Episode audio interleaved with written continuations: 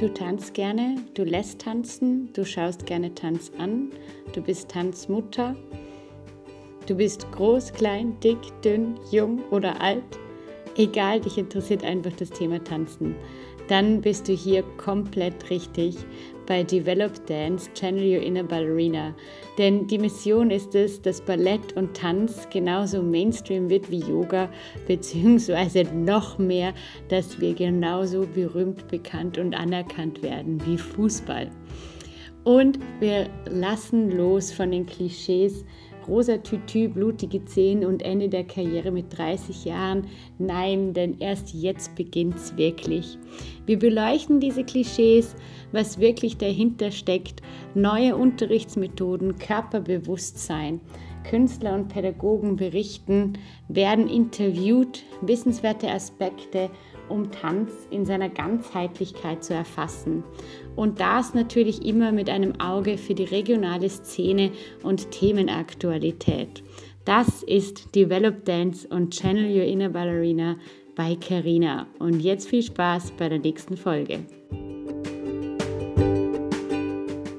Ja, meine Lieben, und hier ist sie finally.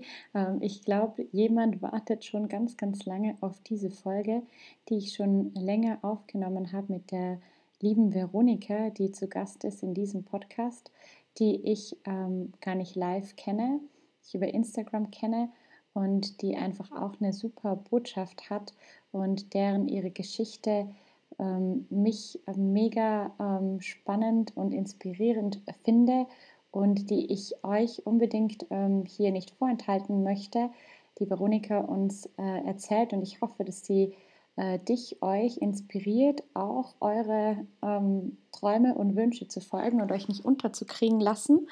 Und wir hören gleich, wie es denn äh, dazu kam, dass Veronika im Heavy Metal T-Shirt in der Ballettstunde stand und äh, mittlerweile aber auch in rosa Strumpfhose und Röckchen, wie auf dem Cover des der Folge ähm, posiert und sogar auf Spitze tanzt. Äh, ich habe wieder mal jemanden zu Gast, den ich in Live gar nicht kenne, sondern über äh, Instagram und Social Media haben wir uns kennengelernt und angefangen zu schreiben über eine ähm, Instagram Story, weil mich die auch getriggert hat, äh, dass kleine Ballerinas wieder wie immer mal viel zu früh auf Spitze gestellt werden, beziehungsweise auch das ähm, ja, die Tanztechnik immer höher, weiter und äh, schneller wird. Und da habe ich angefangen, dann der Veronika zu schreiben über Instagram Stories. Aber ich verfolge die Veronika schon länger, ähm, denn sie ist auch eine Adult Ballerina und es hat mich da einfach schon einfach bei den Instagram Stories und den Posts fasziniert, was sie macht und was sie erreicht hat, ohne wirklich zu wissen, was sie denn da äh, alles macht und was ihre Geschichte ist. Und so haben wir uns dann äh, vorige Woche auch zu einem Zoom-Interview getroffen, mal zu einem Austausch zum Kennenlernen. Und jetzt freue ich mich ganz besonders, Veronika, dass du äh, deine Geschichte, deine Tanzstory äh, mit uns teilen möchtest. Hallo Veronika. Ja, hallo. Ich freue mich, dass ich dabei sein darf. habe mich auch echt, äh, ja, bin auch ein bisschen aufgeregt, weil so einen Podcast habe ich auch noch nie aufgenommen und ja, bin sehr gespannt. ja, es wird ganz locker, wie ein Kaffeekränzchen. das ist gut. genau. Ja, Veronika, jetzt habe ich es ja schon ähm, erzählt. Wir haben auch schon vorher äh, drüber gesprochen. Du hast ja auch recht spät zum Tanzen gefunden oder äh, zum Ballett.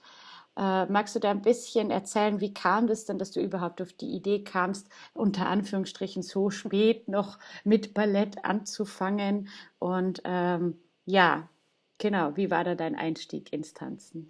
Ja, das war, ähm, ich sag mal, eigentlich eher unspektakulär. Also äh, ich habe vorher an der Ballettschule, wo ich war, oder an der Tanzschule, habe ich ähm, Stepptanz gemacht. Und ähm, nach dem Stepptanz war das dann so, dass äh, immer die äh, erwachsenen Tänzerinnen kamen, die Ballett gemacht haben. Und ich mir die angeguckt habe und die waren, ich sag mal so zwischen Ende 40, Anfang, Mitte 50 so. Und ich dachte mir so, nee, das kannst du nicht, dich so grazil bewegen, das ist äh, irgendetwas, was, was nicht für dich bestimmt ist so, aber interessant fand ich schon immer und ja, da ich halt auch ja, Querflöte gespielt habe und Klavier war ich, also hatte ich halt einen leichten Zugang zur klassischer Musik und ähm, ja, aber dieses Balletttanzen, das war für mich, äh, das machen andere. Das machen die, die mit drei Jahren angefangen haben. Das machen die, die super dünn sind. Ähm, das machen die, deren Eltern ganz viel Geld haben. Also ja, ich weiß nicht, alle Vorurteile oder die, die super gelenkig sind. Also alle Vorurteile, die man sich so vorstellen kann, äh, schwirrten da auch in meinem Kopf rum. Und irgendwann äh, war es so, da hatte ich meine zweite Ausbildung ähm, beendet zur Heilpädagogin und ähm, hatte dann wirklich wieder viel Zeit. Also ich habe was an Abendschule gemacht damals. Und da war ich 26 und dann habe ich mir gedacht, okay, vielleicht fragst du mal deine Ballettlehrerin, ob du mal mitmachen kannst, mal ein, eine Stunde ausprobieren. Ja, und da das natürlich als erwachsene Person ein bisschen schwierig ist, ähm, man kann ja nicht in die Kinderklassen reingehen, wo man quasi vom Niveau her wahrscheinlich reingehört hätte, bin ich halt in eine Klasse gekommen, da waren, ich sag mal, ähm, eine Schülerin war so alt wie ich, also auch um die 26, 28. Ähm, die anderen waren zwischen 10 und 15 Jahren jünger als ich. Ähm, also war eh schon ein bisschen gemischt, aber gut, dann kam ich, wurde ich halt in diese Klasse reingeschmissen. Die tanzten alle ungefähr schon seit, ich sag mal, zehn Jahren oder länger. Und ähm, ja, teilweise sogar, ja, teilweise sogar 20 Jahre, ja, wenn man es genau nimmt. ja, und dann war ich natürlich total unsicher, habe aber auch ähm, meiner Ballettlehrerin gesagt, also ich, ich mache nur mit, wenn ich äh, in meiner Leggings und meinem Heavy Metal T-Shirt, wenn ich da so mitmachen darf. Also äh, für mich war so Strumpfhose und Balletttrikot anziehen, das ging erstmal gar nicht. Hätte ich auch irgendwie erstmal viel zu peinlich gefunden. Und dann hat die gesagt, ja, klar, ist kein Problem.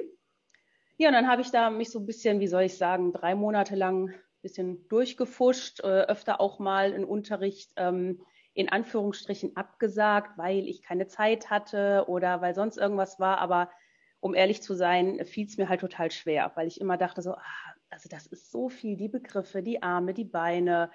Ähm, ja, dann in eine Gruppe zu kommen, die sowieso schon mehr als zehn Jahre tanzt, war eh schwierig. Aber nach drei Monaten merkte ich irgendwie, oh, jetzt, jetzt ist was hängen geblieben. Also jetzt irgendwie ähm, weißt du doch, was du machen musst. Ne? Ja, und dann lief das so anderthalb Jahre weiter. Und dann, ähm, also ich war in dem System der Royal Academy of Dance damals noch. Und ähm, dann war es halt so, dass Prüfungen anstanden und wir mussten keine Prüfung machen, wir konnten aber, wenn wir wollten. Also es stand uns frei.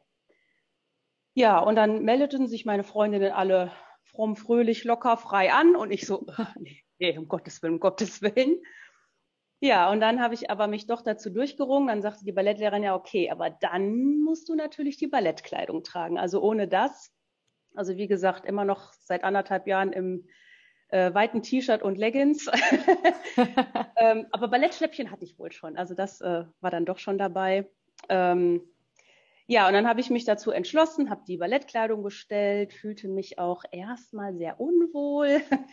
Aber eigentlich ließ das auch relativ schnell nach, muss ich sagen. Und ähm, ja, dann habe ich halt Prüfung gemacht mit den anderen und habe dann ähm, ja nach diesen anderthalb Jahren dann äh, hatte ich dann die höchste Punktzahl von allen, die mitgemacht haben und war dann doch sehr erstaunt. Dachte mir so, okay, wow, dann ja. scheinst du ja doch was zu können jetzt. Ne? Ja, und dann habe ich wirklich, ja, wie sagt man so schön, Blut geleckt und ja, habe dann sehr viel Ballettunterricht genommen, habe auch immer eine Stufe oder zwei Stufen über mir trainiert, also mit einer ähm, Erwachsenenschülerin, die jetzt mittlerweile meine, äh, auch meine ehemalige Ballettlehrerin ist. Sie hat sich nachher selbstständig gemacht und ähm, ja, mit der habe ich dann in ihrem Unterricht mit trainiert. Äh, ja, viel zu hohes Niveau, aber im Prinzip lernt man ja auch dadurch. Und ja, äh, ja und dann natürlich noch in meiner Stufe, ja. Hast dich quasi weiter gepusht, ja. Ja, genau. Und es hat halt total viel Spaß gemacht. Zur gleichen Zeit habe ich ja auch noch mit Jazz und Hip-Hop angefangen, was auch so voll mein Ding war, wo ich auch immer dachte, nee, das kannst du auch gar nicht. ähm, weil das auch so Musikarten waren, gerade Hip-Hop, die ich damals überhaupt nicht gehört habe. Aber äh, ja, mittlerweile bin ich froh, dass ich immer noch alle drei Tanzarten mache und ja, da viel rausnehmen kann, so, ne? Mhm, ja. Mhm. Was, ähm, was hat dich denn damals, also was würdest du sagen, hat dich so fasziniert am Ballett oder was hat dich dazu gebracht, diese drei Monate quasi durchzuhalten, um über diesen Punkt zu kommen, dass du nachher quasi weitermachen möchtest. Also das ist ja, glaube ich, bei den meisten oft so, dass man diese, diese, also ja, drei Monate, halbes Jahr muss man sich meistens Zeit geben, sage ich auch immer den Schülerinnen, wenn die zu mir in Unterricht kommen. Was würdest du jetzt da vielleicht als Ratschlag mitgeben? Ja, also das, was mich halt angetrieben hat, war eigentlich schon so, ich würde schon sagen, so die Liebe zur Musik und diese Faszination, dass man, ähm, dass man sich, wenn man halt Schritte kann auch ähm, und wenn man so ein gewisses ja, Repertoire hat, dass man sich da voll reingeben kann. Und, die, ähm, und ich habe eigentlich wie in keinem Unterricht habe ich äh, quasi alles um mich herum vergessen können. Also egal, wenn ich einen schlechten Tag auf der Arbeit hatte oder Streit mit einer Freundin oder so, im Ballettunterricht fünf Minuten, alles war weg. So, also das, äh, das ist auch bis heute noch so, wenn ich tanzen gehe, dass das mein totaler Ausgleich ist von, von allem und dass ich da sehr drin versinken kann und ja, weiß ich nicht, ich mag es einfach, mich zur Musik zu bewegen. Und manchmal ist es auch egal, wie es aussieht, sondern dann zählt wirklich nur so, ja, die Leidenschaft dabei die man dann hat. Ne? Das, das Gefühl, was man so ein bisschen ausdrücken kann und ja, sich auch so, mhm. ich finde auch diese körperliche, dieses körperliche Auspowern finde ich auch total gut. Also das äh, merke ich, tut mir halt auch gut. Ja, ist auch anstrengend, oder Ballett? Weil ich glaube, das ist vielleicht auch so ein Vorurteil von manchen. Ähm, es sieht am Anfang total leicht und schön aus und man muss nicht viel tun. Äh, das kriege ich oft zu hören, ach, das, da kann ich mich ja überhaupt nicht auspowern dabei. Mhm. Wie hast du das am Anfang gesehen? Ja, also das Vorurteil kenne ich, weil man natürlich, ähm, wenn man das selber noch nie gemacht hat, sieht man halt diese prima Ballerinas auf den Bühnen, die es ja, ich sag mal, uns zeigen, dass es leicht aussieht.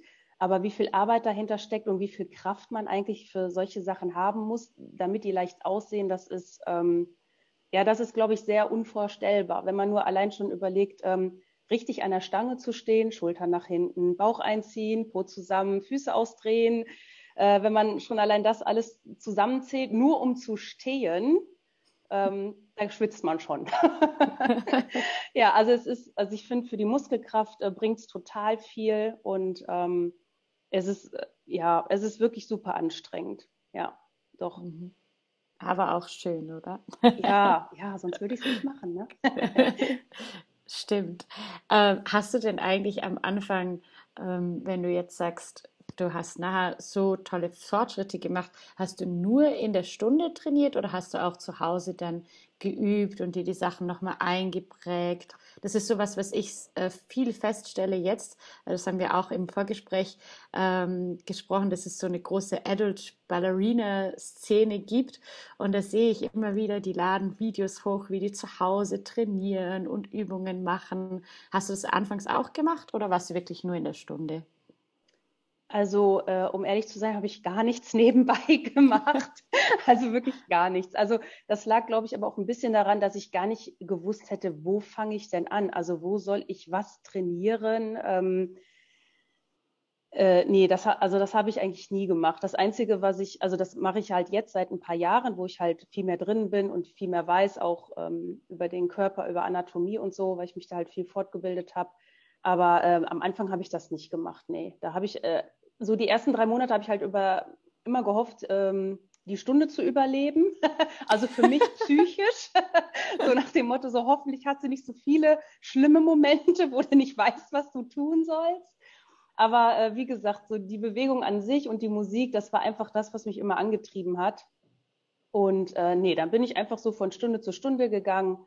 Und für die Prüfung, ja, da habe ich auf jeden Fall, hatte ich dann nochmal zwei Extrastunden ähm, bei meiner Freundin und äh, das hat mir nochmal weitergeholfen auf jeden Fall.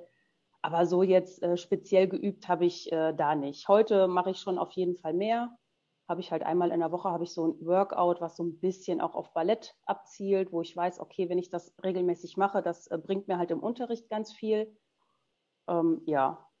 Mhm, mhm. Genau. Ja, und find, wenn wir mal einen Auftritt haben. Stimmt. Ja, das ist für mich aber eigentlich auch immer so ein Vorteil beim beim Ballett. Also ich sage zwar manchmal scherzeshalber zu meinen Schülerinnen oder auch zu den Erwachsenen, wenn ich irgendeine Übung vorzeige, sage ich, hey, das könnt ihr als Hausaufgabe zu Hause dann üben. Aber eigentlich ist es ja auch ein Vorteil äh, vom Tanzen, dass du jetzt nicht, ähm, du bist wirklich in dem Moment in der Tanzstunde und hast eigentlich keine Hausaufgaben. Natürlich, wenn man Blut geleckt hat, wie du schon gesagt hast, oder top motiviert ist, äh, dann gibt es immer Sachen, die man machen kann und wo ich auch eben, wo es viele Leute gibt, die dann sagen, doch, ich will noch zusätzlich was machen, weil es vielleicht zu wenig Angebot gibt in der Schule oder so. Äh, ja, also das habe ich, ähm, das habe ich jetzt mit äh, meinen Schülerinnen auch, dass ich halt ähm, die, die ich halt trainiere, dass ich da schon auch äh, viele Tipps für zu Hause mitgebe und Übungen, auch schon mal äh, so Blätter, wo man sich die Übungen nochmal angucken kann. Ähm, aber dafür, äh, die wissen halt auch wesentlich mehr als ich damals so in dem ersten Jahr, sage ich jetzt mal. Da habe ich einfach immer nur mitgemacht und äh, ja, das war auch in Ordnung. Also ja. ja Kommt auch ein bisschen eh drauf an, was, was, was man möchte. Ne? Jetzt hast du es eh gerade angesprochen, dass du Schülerinnen hast, weil du hast dich ja dann noch tiefer rein ins Thema gearbeitet und hast eine Ausbildung zur Ballettpädagogin gemacht. Ähm, wann kam da die, ja, für, für dich der Wunsch, da noch tiefer reinzugehen und da Ballettpädagogin zu werden oder das auch weiterzugeben, was du ähm, gelernt hast? Wie war da der Weg?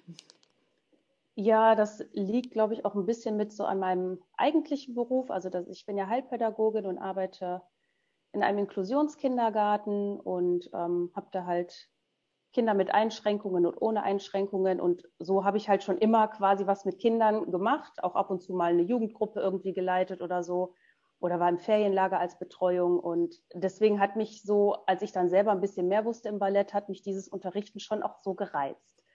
Und ähm, dann hatte ich halt das Glück, dass unsere Tanzlehrerin sagte, ja klar, du kannst bei uns, äh, kannst bei mir in der einen Gruppe mithelfen. Das war jetzt, ich weiß nicht, vor wie vielen Jahren, vor zwölf oder so. und ähm, ja, die Kinder sind mittlerweile, äh, die habe ich jetzt immer noch. Also ich unterrichte halt mit ihr zusammen und vertrete sie ab und zu und mache jetzt seit ein paar Jahren äh, auch meinen eigenen Unterricht. Ähm, immer so monatsweise, bevor die Kinder auf Spitze gehen, gebe ich halt so eine Technikklasse. Und ja, und spring halt mal ein, Krankheitsvertretung, wie auch immer. Und, oder gibt man einen Stretching-Kurs oder sowas halt. Also ja, und habe mich da so ein bisschen weiter eingearbeitet. Also ich glaube, es lag einfach daran, dass ich gerne mit Kindern und Jugendlichen ähm, was mache und noch mein größtes Hobby, meine Leidenschaft mit, mit verbinden kann. Ne? Quasi zwei Themen zusammenbringen, das war halt total schön. Ne? Mhm. Ja, da kann man ja dann auch, also das Thema wollte ich auch ansprechen und ich weiß noch von unserem Vorgespräch, Sie gesagt, da kamen ja dann auch Vorurteile, oder? Also ich merke das von mir manchmal selber auch.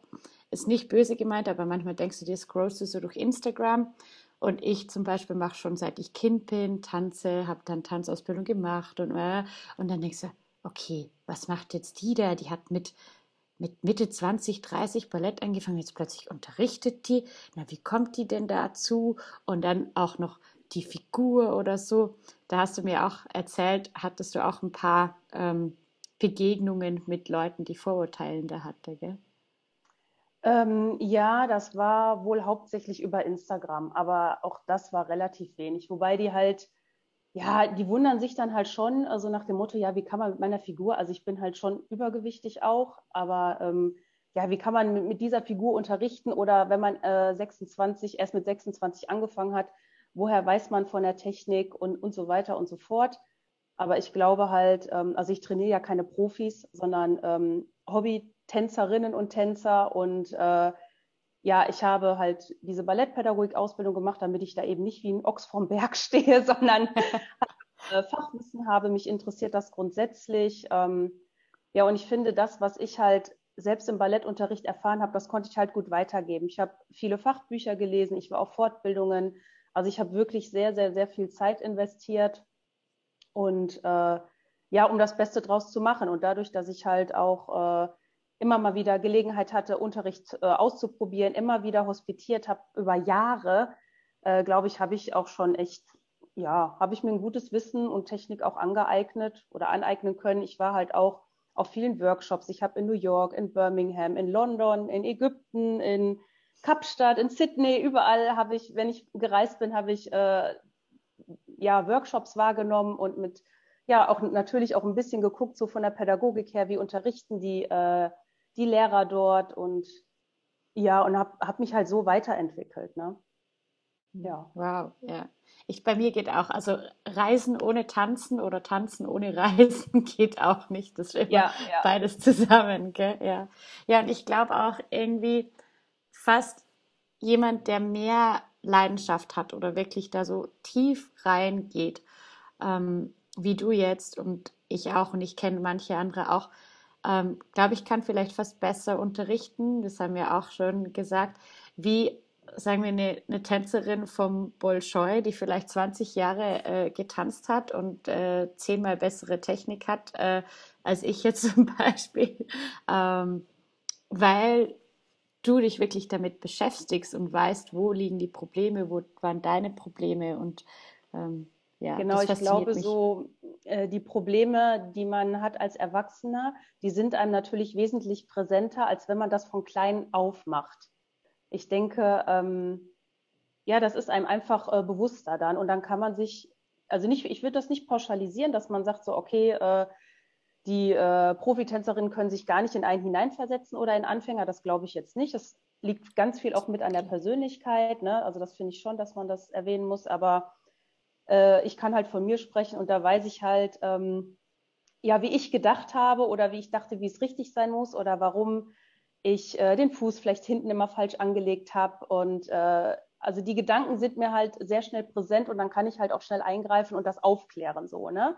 Das, äh, mhm. ja, da kann man sich halt gut rein, hineinversetzen, ne? weil man halt selber, äh, da ist es noch nicht so lang und es war immer halt auch sehr bewusst dann, ja. Mhm. Würdest du jetzt sagen, wenn du jetzt auch Kinder unterrichtest und weißt, wie es ähm, war, als du eher später angefangen hast äh, mit Balletttanzen, ähm, Würdest du sagen, da ist ein Unterschied beim Unterrichten? Lernen Kinder anders tanzen wie Erwachsene? Ähm, oder was ist da einfacher oder dort schwerer? Gibt es da für dich so ein... Ja, ich finde, da, da ist eigentlich ein Riesenunterschied. Absolut. Also die Kinder äh, sind wesentlich lockerer als die Erwachsenen. Die äh, tanzen auch noch manchmal wesentlich mehr mit der Musik. Die machen sich nicht so viele Gedanken. Ähm, die sind nicht sauer auf sich, wenn sie halt auch nach dem dritten Mal äh, ähm, es nicht verstehen, wie eine Pirouette vernünftig geht oder ne, wie, eine, wie man eine Pirouette gut steht. Ähm, das ist denen dann halt egal, ja, nächste Woche ist auch noch ein Tag. Die üben auch nicht wirklich zu Hause, also so ein paar natürlich schon, aber äh, die meisten halt, ja, nee, dann nächste Woche halt geht's halt weiter so, ne? Es gibt, klar, es gibt auch immer Kinder, die halt auch sehr ehrgeizig sind und die zu Hause dann wirklich auch äh, versuchen, ihre Balance zu halten auf halber Spitze, wie auch immer. Aber ich glaube, da haben Kinder ein bisschen schon einen Vorteil vor Erwachsenen. Die sind einfach mehr, mehr mit der Musik und mit der Bewegung so hm, vereint, sage ich jetzt mal. Es ist ein bisschen spielerischer, es wird nicht so viel drüber nachgedacht. Ähm, bei den Erwachsenen, ähm, glaube ich, die machen sich manchmal zu viele Gedanken. Also ich meine, kenne ich natürlich von mir auch. Ne? auch mal so ein kleines Handicap von mir, muss ich sagen. Äh, und der Ehrgeiz, der leichte Perfektionismus, der dann so hier und da mal äh, erscheint. Ja, das, äh, da muss man halt mit anderen Sachen äh, um, anders umgehen, sage ich jetzt mal. Ne? Was ich halt bei Erwachsenen sehe, wenn man denen was erklärt, dann sind die halt auf einer kognitiven Ebene, verstehen das manchmal schneller. Das heißt, ähm, ja, da, da kommt man bei bestimmten Sachen manchmal schneller ans Ziel. So. Genau, mhm. ja. Ja, das, das merke ich auch sehr. Also mir macht es auch, also mir macht beide Spaß, Kinder und Erwachsene zu unterrichten. Aber ähm, ja, bei Erwachsenen kann ich wirklich so halt die innere Vorstellung auch und was soll jetzt hier muskulär passieren und genau, äh, wie ja. kann ich das jetzt ausdrehen und so mit dem, was ich mich ja auch äh, lang, also was man sich selber beschäftigt als Pädagoge, die verstehen das natürlich bei Kindern spielerisch, viel nachahmen ich versuche das da auch immer wieder reinzubringen, weil ich mir oft denke, wenn ich als Kind schon gewusst hätte, was du vorhin schon gesagt hast, was ich, was ich heute weiß, wie die Dinge funktionieren, was ja, da passiert ja. im Körper, wer weiß, äh, wo wir dann wären. genau. Ja, und man darf natürlich auch nie vergessen, also wenn man jetzt zum Beispiel so Kinder nimmt, die an, an einer staatlichen Ballettschule sind, dass die natürlich auch äh, nichts anderes machen und die bekommen natürlich auch wesentlich mehr Informationen als Kinder, die jetzt, ich sag mal, ein, zweimal in der Woche Ballett machen. Ne? Das ist dann halt auch nochmal ein bisschen was anderes. Ja. Mhm. Wie oft äh, machst du jetzt noch Ballett für dich? Ja, leider im Moment nur einmal in der Woche für anderthalb Stunden, aber ich werde das jetzt ein bisschen aufstocken wieder. Ich habe mal, ähm, ja, ich sag mal, nach dieser Prüfung, wo ich merkte, so, oh, jetzt, jetzt kannst du ja doch was und so. Ähm, das Höchste, was ich hatte, waren dann halt fünf Ballettstunden pro Woche, was ich gemacht habe, plus Jazz und Hip-Hop und Stretching. Wow. Ähm, ja, aber die Zeiten sind leider vorbei. ähm, ja, das ist so ein bisschen, wenn man jetzt nicht in, in der Nähe einer Großstadt wohnt, ähm, hat man halt auch oft nur begrenzte Möglichkeiten. Ne? Dann gibt es halt nur den einen fortgeschrittenen Kurs, ähm, der wird dann halt nur einmal angeboten. Wenn man halt mehr haben möchte, muss man ähm, in andere Städte fahren. Das kostet natürlich wesentlich mehr Geld, wenn man an verschiedenen Ballettschulen ist. Und ähm, ja, aber ich werde es jetzt noch mal ein bisschen ausbauen, noch mal äh, zwischendurch noch mal Einzeltrainings nehmen, so alle zwei bis vier Wochen, dass ich einfach noch ein bisschen mehr machen kann, weil es mir halt einfach total viel Spaß macht. Ja, also einmal mhm. in der Woche, äh, also ich hätte es am liebsten zweimal anderthalb Stunden. Das wäre so für mich das Optimale mit ja. äh, den anderen Tanzarten zusammen, ja. Was hast du da so festgestellt bei den, ähm, sage ich jetzt mal, Kolleginnen vielleicht, die auch eben als Erwachsene Ballett machen? Machen die meisten da einmal die Woche oder mehrmals die Woche oder? Ähm, so? Ja, das ist ganz unterschiedlich. Ähm, also ich kenne welche, die machen gar nichts für sich, also weil die halt ganz viel unterrichten. Ne? Also die nehmen dann vielleicht mal einen Workshop teil alle paar Monate oder so also sie sind wirklich so, dass sie für sich halt, klar, die machen ihre Tänze und ihre Aufwärmübungen und ja, bereiten Choreografien vor, sodass sie halt ja viel mit den Kindern tanzen, aber halt für sich selber eher weniger. Und andere, die sind auch so ungefähr zweimal in der Woche, probieren die was zu machen. Aber ja, ich sag mal, ist ein bisschen, ist unterschiedlich, ob man jetzt quasi so wie ich vielleicht einmal in der Woche irgendwie unterrichtet oder zweimal dabei ist äh, oder ob man eine eigene Tanzschule hat. Ne? Also ich glaube, äh, je mehr man eingebunden ist, umso schwieriger wird es auch, ähm, da für sich was äh, zu finden und zu machen. Ne? Da muss man wirklich schon auch, äh, ich glaube, diszipliniert sein, auch zu sagen, so und jetzt bin ich mal dran. Ne? Jetzt brauche ich mal wieder was für mich, ob das jetzt eine Fortbildung ist oder ein Workshop oder ganz normales Training, wie auch immer. Ne? Das mhm. ist halt klar, wenn man dann natürlich 40 Stunden oder wie viel auch immer arbeitet, dann ist man halt am Wochenende auch müde. Man muss ja auch seine Auszeit haben. Ne? Das, äh, ja. ja. ich denke, das ist schwierig, so die Balance zu finden. So geht es mir auch immer wieder, ja. wenn man viel, äh, viel unterrichtet. Aber ich denke, wenn man anfängt, also ja, als, als Anfänger oder wenn jemand von den Zuhörern vorhat, anzufangen mit Tanzen einmal in der Woche, ist schon mal gut und dann kann man das dann steigern. Ich habe auch äh, Freundinnen, die das hobbymäßig machen. Die eine kommt zweimal die Woche, aber die andere kommt drei, viermal die Woche. Also da wird sogar der ähm, Arbeitsplan so eingeteilt, dass sie um 5 Uhr morgens aufsteht, dass sie dann wirklich um ähm, 4 Uhr nachmittags vom Büro wieder gehen kann, dass sie es rechtzeitig zur Tanzstunde schafft jeden Tag. Ähm, also ich glaube, das ist sehr ja, so ähm, ähnlich individuell. Das, ja, ja, so ähnlich habe ich das mit äh, meinem Arbeitsplan auch gemacht. Also seit Jahren habe ich halt den Donnerstag etwas früher frei, weil ich da halt immer diese Gruppe mit begleitet habe oder halt auch selbst unterrichte. Ähm, ja, da, der, das ist auch so geblieben. Also äh, habe ich mich schon auch so ein bisschen ähm, ja, darauf eingestellt, ne? dass, dass man das alles so unter einen Hut bringt. Ne? Aber es ist nicht immer leicht. Ja, ja, ja, das kann ich mir vorstellen. Und es ist, glaube ich, auch nicht leicht, also das hast du am Anfang auch mal kurz angesprochen, ähm, als Erwachsene, weil wir ja gesagt haben, es sind immer unterschiedliche Stufen und du bist ja auch in eine Gruppe reingeschmissen worden. Ähm, hast du vielleicht ein paar ähm, Ratschläge, wie findet man, also wie finde ich quasi die, die richtige Schule oder den richtigen Lehrer und die Gruppe, weil gibt ja auch unterschiedliche Lehrer. Also ich stelle das selber auch fest. Ich habe auch Lehrerkollegen, die sagen, also Tanzpädagogen, die sagen, ich mag überhaupt keine Erwachsenen unterrichten. Mhm. Ja, ich glaube, ich würde, also wenn man jetzt ganz neu im Ballett ist und sich noch ein bisschen unsicher ist, also ich finde, das Wichtigste ist, dass man es überhaupt erstmal ausprobiert. Und ich würde an jede Tanzschule gehen, die irgendwas anbietet. Also ich habe zum Beispiel auch, ähm, war ich, ähm, ja, bis, wann war das? Bis letztes Jahr, vorletztes Jahr, ähm, war ich halt auch noch an einer anderen Tanzschule parallel und äh, bin dann natürlich auch in diese jugendlichen Gruppe reingekommen, weil es halt keine Erwachsenengruppe, die fortgeschritten war, gab. Aber ich muss sagen, ich habe mich total wohl gefühlt. Es war eine richtig tolle Atmosphäre und ich weiß noch, die haben erst mal geguckt, oh, was will die alte etwas dickere denn da? aber es, äh, ja, aber ich finde, man, man kann auch mit, mal mit seiner ähm, mit seinem, äh, mit seinem Können kann man auch mal beeindrucken. Also das war dann halt relativ schnell gegessen und ich habe total schnell einen Zugang zu denen gefunden und äh, hat super viel Spaß gemacht.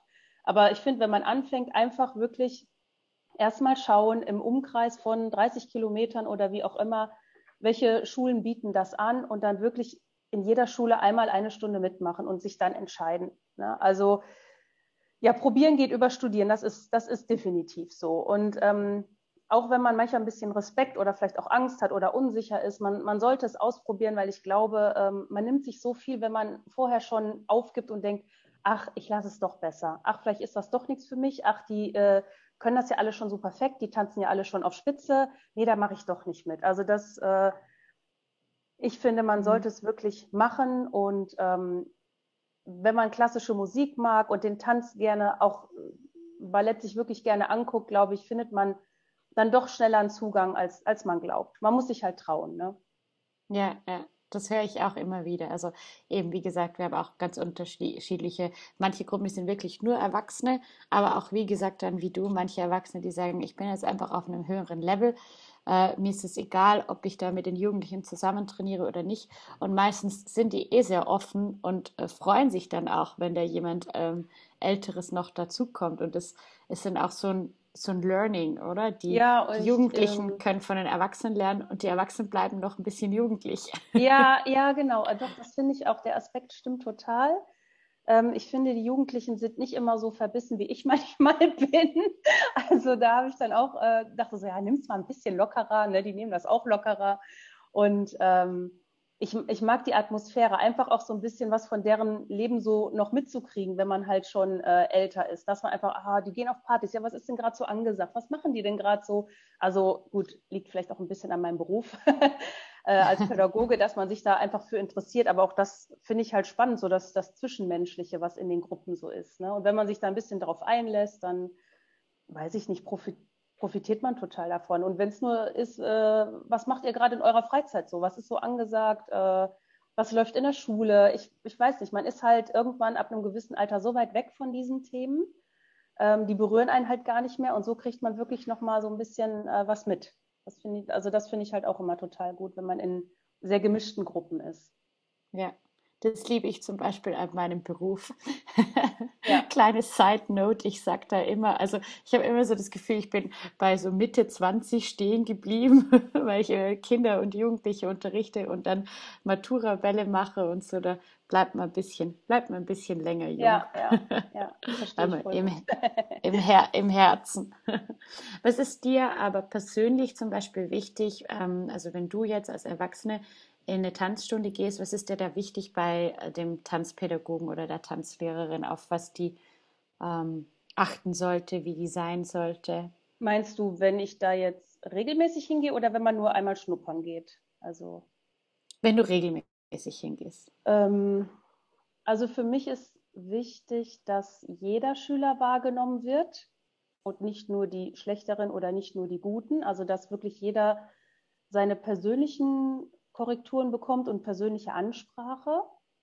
Ich finde es auch wichtig, dass man den äh, Schülern irgendwo sagt, was sie gut können, weil ich finde, das sehe ich ja auch bei meinen Kindern, äh, jeder hat was Spezielles. Und wenn der eine die Choreografie nicht gut sich merken kann, dafür hat er ein total tiefes Plié oder äh, also ich sage mal, jeder hat was Spezielles, was total gut ist, was andere vielleicht nicht haben oder was er noch ausbauen kann. Und das finde ich immer wichtig, dass man ähm, ja, Erwachsene wie äh, Kinder auch darauf aufmerksam macht, guck mal, das ist deine Stärke hier, ne? Und da kannst du richtig gut werden und äh, das ist das, was bei dir richtig toll ist, ne? Also dass man sich auch so ein bisschen ja auf die Stärken bezieht oder wenn die einen ganz tollen Ausdruck haben. Am schönsten finde ich eigentlich, wenn die ähm, wenn die nicht daran denken, oh, ich muss jetzt das und das technisch äh, erfassen, sondern wenn die plötzlich anfangen zu tanzen. Also was ich schon mal gemacht habe, ist, dass die die Stangenübungen mit Augen zumachen.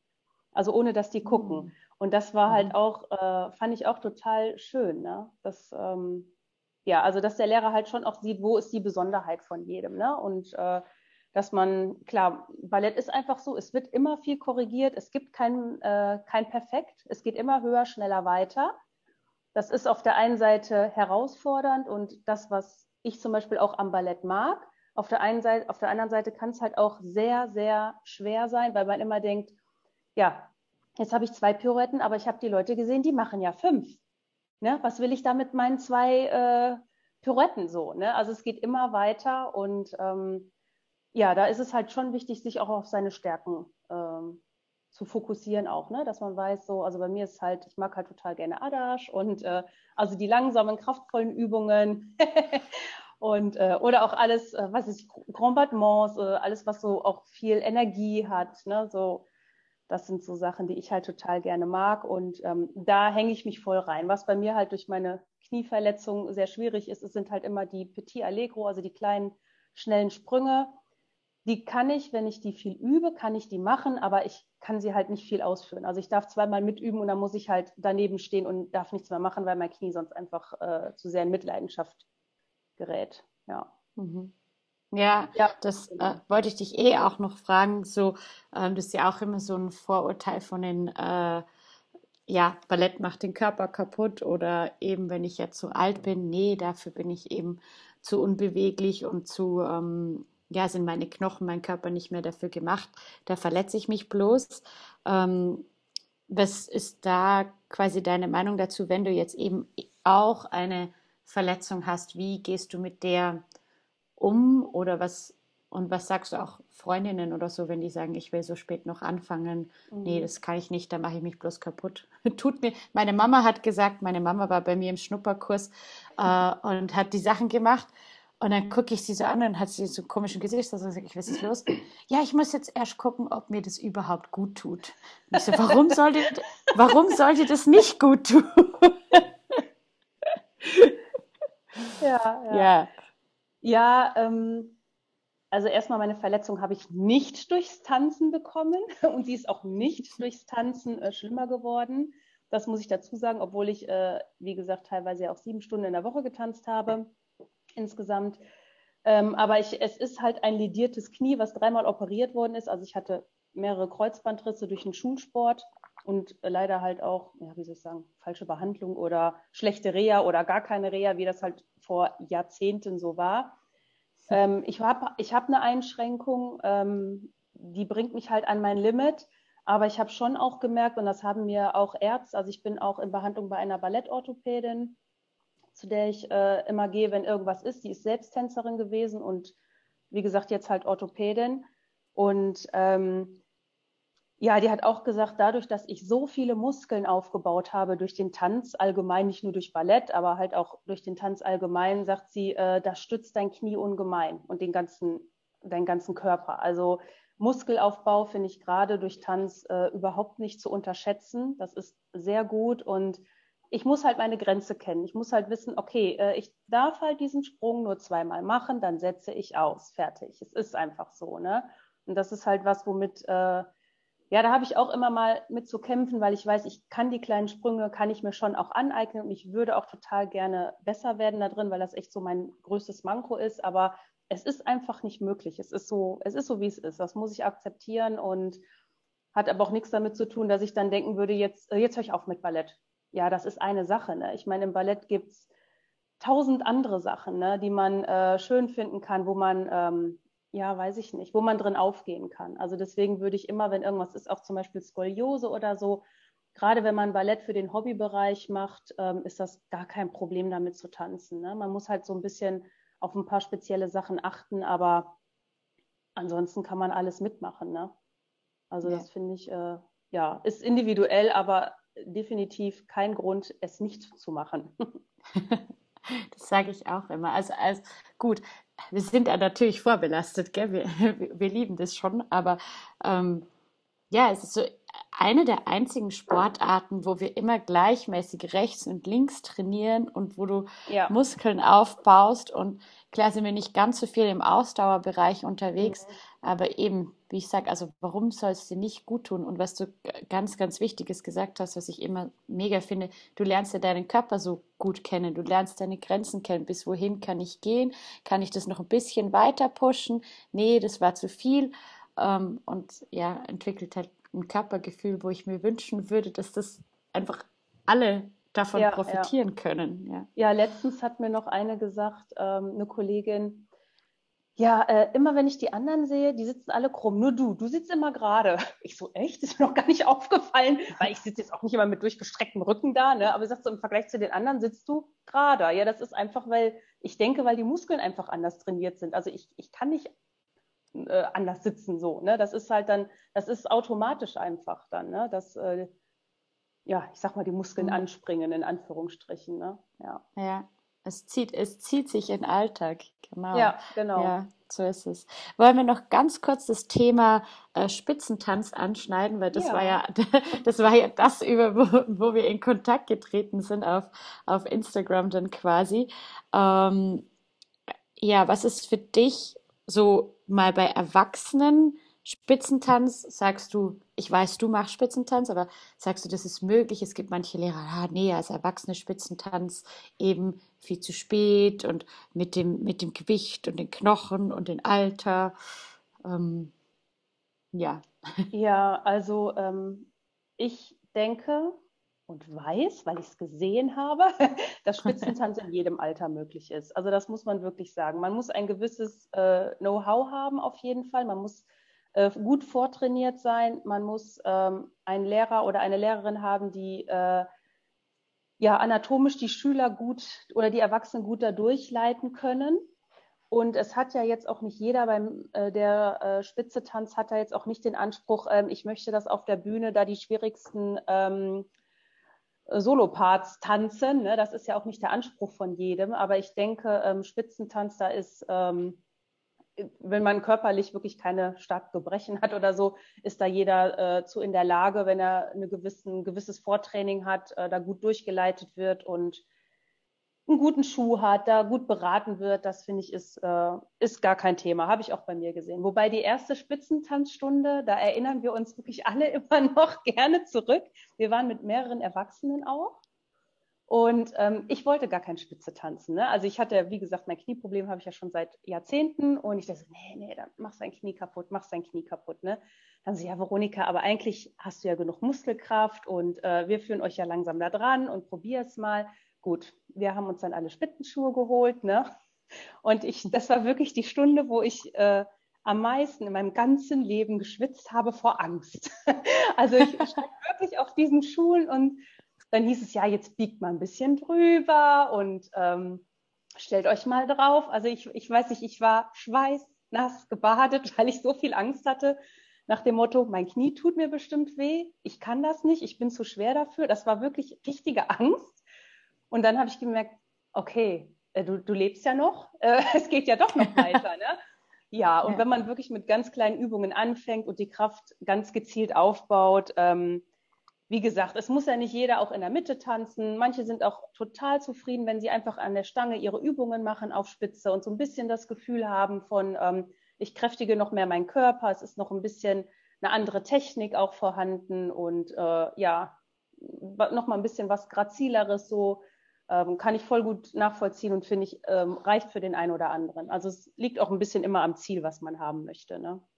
Mhm, ja.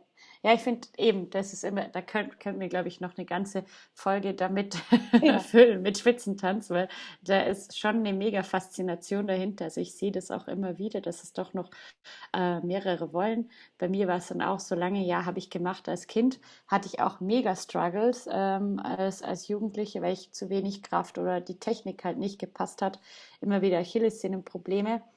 Ähm, aber ja, es ist eben so eine Faszination dahinter und deshalb glaube ich auch, dass es möglich ist, mit der richtigen Technik und dem richtigen Schuh und äh, alles drum und dran. und ja, da, man, also ich werde auch nie ein Profi im Spitzentanz werden. Also ich mache Spitze auch nur sehr begrenzt. Ähm, natürlich auch wegen meinem Knie in der Hinsicht, aber ähm, es ist zumindest so, dass man trotzdem auch nochmal das Gefühl hat, gerade wenn man auch Schüler hat, da nochmal so den richtigen Ansatz zu geben, was ist jetzt das Problem, welchen Muskeln sollten sie besser anspannen oder so. Ähm, von daher finde ich das ganz gut, dass ich da ab und zu trotzdem nochmal ein bisschen was mache. Aber ähm, ja, das ist jetzt halt auch nicht mein totaler Fokus für mich selber einfach. Und ich mhm. finde es immer schade, auch mancher, wenn es zu sehr auf Spitzentanz reduziert wird, das Ballett. Also es ist ja. ja. nur ein Teil und natürlich, klar, ist das der Teil, den man hauptsächlich auf der Bühne sieht, wenn man in eine Vorstellung geht, in die Oper. Aber ähm, ich finde es schade, wenn es immer nur darauf reduziert wird. Genauso wie der ähm, Post, auf den du mich da angesprochen hattest, ne, da war halt ein, ich glaube, die war acht oder neun, in, ne, acht oder so in dem Video, ähm, wo dieses Kind so nur halb auf Spitze stand, da irgendwelche Übungen in der Stadt da gemacht hat und ich mir dachte, mein Gott, also äh, muss man diese kleinen Beine und Füße auf Spitze stellen und dann noch nicht mal konnte das Kind hatte gar keine Kraft, um drüber zu gehen. Ich meine, das ist total gut trainiert, super talentiert.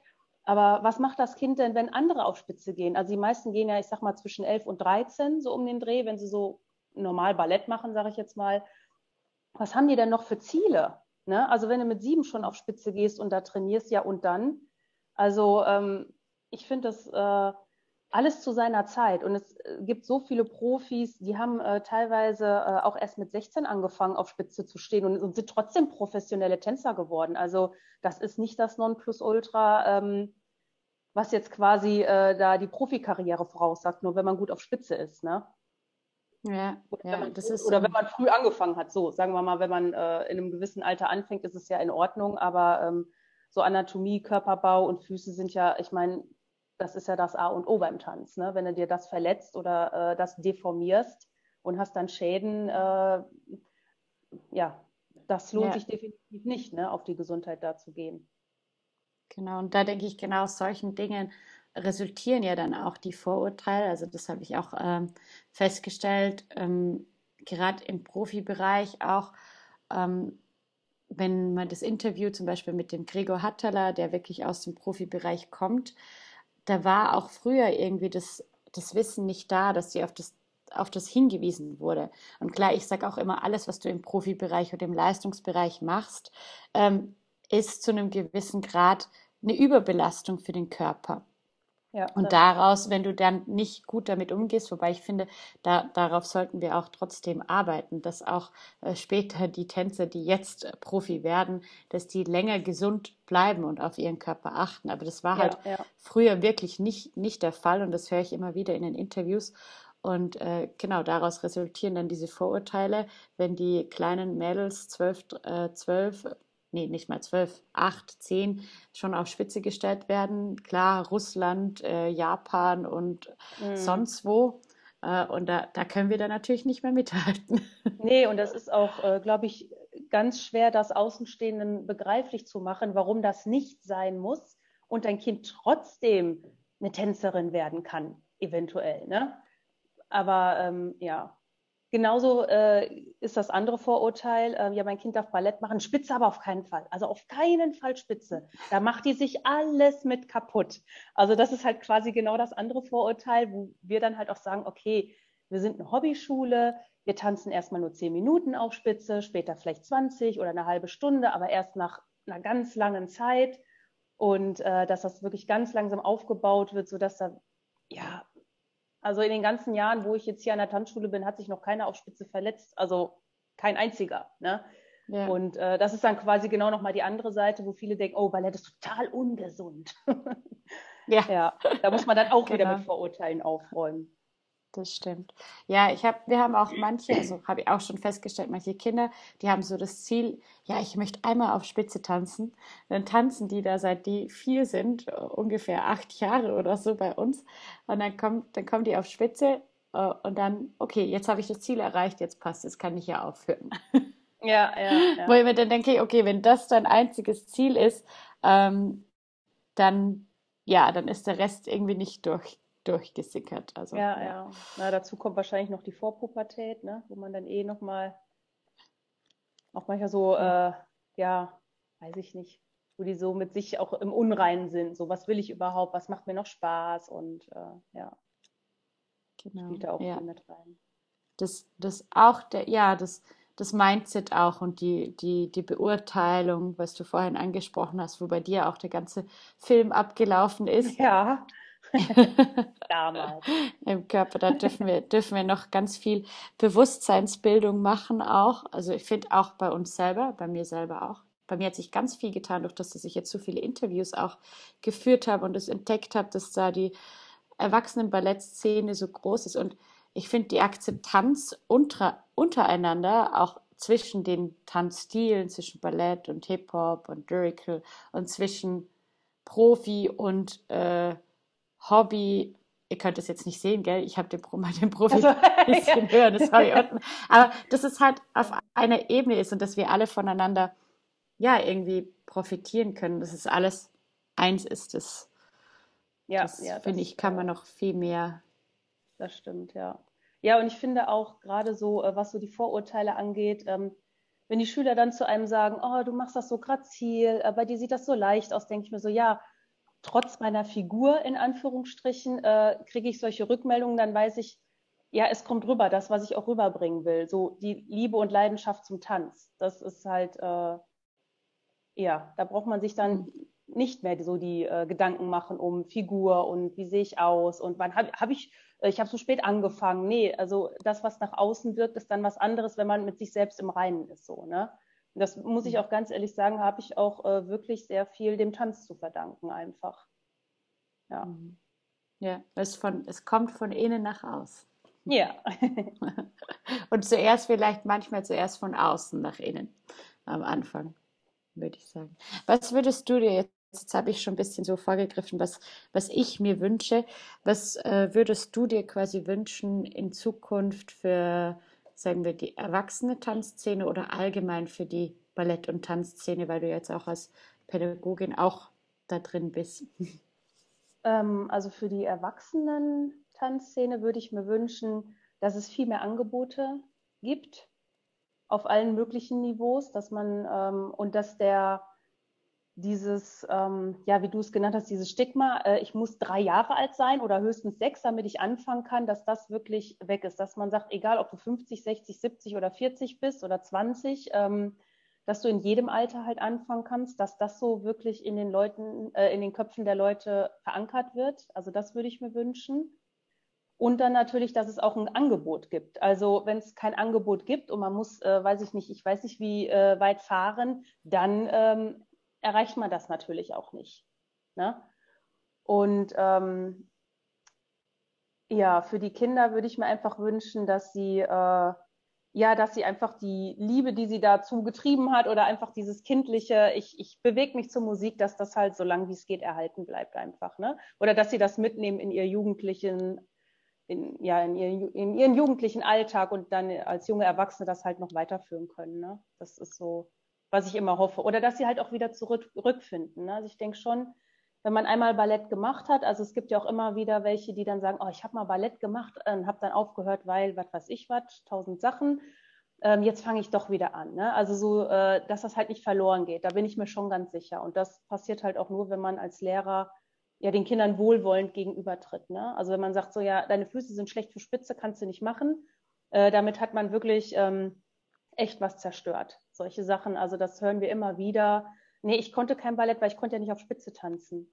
Dann denke ich mir so, ja, wie, aber wieso hast du denn dann aufgehört? Ja, nee, durfte ich dann nicht. Ne, wo ich mir denke, so, nee, also bei uns, auch wenn du äh, keine Spitze machst aus irgendwelchen Gründen oder wie auch immer, machst du diesen Unterricht mit. Du kannst ja auch alles mhm. auf halbe Spitze machen. Ne? Also ja, das, dieses Ausschließen gibt es halt nicht. Ne? Und das finde ich halt auch ganz wichtig, dass man diese, ja, dass man diese Leidenschaft äh, zur Bewegung und zur Musik einfach nicht zerstört mit solchen Aussagen auch. Ne? Ja, das, das würde ich mir wünschen, dass das halt grundsätzlich so ist, ja.